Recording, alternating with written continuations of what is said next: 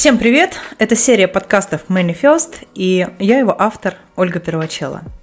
В этом выпуске я хочу поговорить о распаковке, о кому и для чего полезен этот инструмент, и сразу уточню, что распаковки, они бывают разные в зависимости э, от задачи, и лично я выделяю четыре направления. Это распаковка потенциала личности, это распаковка экспертности, это распаковка смыслов и ценностей – и благодаря этим инструментам мы получаем основу, на которой выстраиваем беспроигрышное позиционирование для себя и для своих продуктов. То есть то настоящее в нас, которое проявляется легко, проявляется аутентично и позволяет выделяться на фоне конкурентов. Потому что когда человеку нужен какой-то товар или услуга, и он идет условно по директам, э, как по рынку, и спрашивает, сколько стоит, сколько стоит, сколько стоит.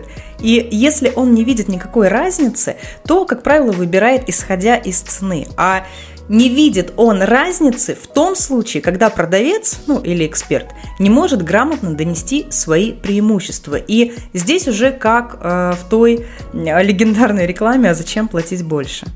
Так вот, разница, она часто есть, особенно э, и в мягких нишах, и таких как астрология, психология, коучинг, услуги фотографа, репетитора и так далее, так далее, так далее. Но эта разница не всегда очевидна. И если мы не можем ее донести, то покупатель ее и не увидит.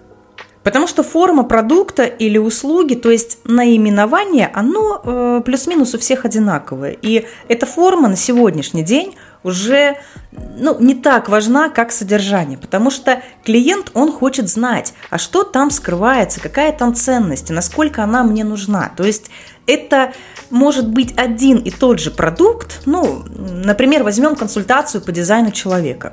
Вот сейчас в пространстве существуют миллионы предложений, но наполнение у всех этих консультаций между собой они очень разные – Разные тематики, разное содержание, разный уклон, разный уровень подготовки, разный э, уровень понимания предмета.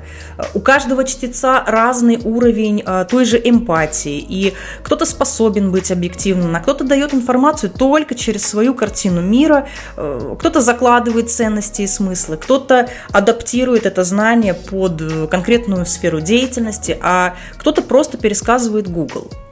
Поэтому сейчас мы уже пришли к тому, что э, помимо цены нам хотелось бы понять и содержимое. То есть любой товар или услуга – это форма, которая наполнена какими-то ценностями. И именно эти ценности являются магнитом для наших людей, наших партнеров, наших клиентов, наших подельников и так далее, и так далее, и так далее. И чем меньше мы обусловлены э, чужими успехами, чем меньше мы пытаемся скопировать чужие тапки, чем меньше мы э, попадаем под влияние пропаганды, вот как и что нужно делать, тем проще сформулировать и донести свою ценность. И, соответственно, потенциальным клиентам тоже проще понять, чем наш продукт отличается от продукта конкурента. И по этим причинам мы распаковываем себя, чтобы вместо того, чтобы пытаться кому-то подражать, заниматься своей аутентичностью, делать так, как нравится, так, как комфортно именно нам. Вот делать упор на том, что у нас получается лучше всего. А лучше всего у нас получается то, к чему есть природный талант и природный интерес. И тогда и людям проще нас распознать и уже сделать свой выбор, надо оно мне или нет. И основой нашей привлекательности, вот так же, как и в основе ценообразования, лежит именно ценность, которую мы даем. То есть один и тот же продукт может быть формой для проведения разных ценностей. И когда мы транслируем свои истинные ценности, то есть неподдельные, тогда происходит коннект с аудиторией, и мы получаем то, что нам нужно. И лояльность, и доверие, и признание, и продажи, и остальные почести.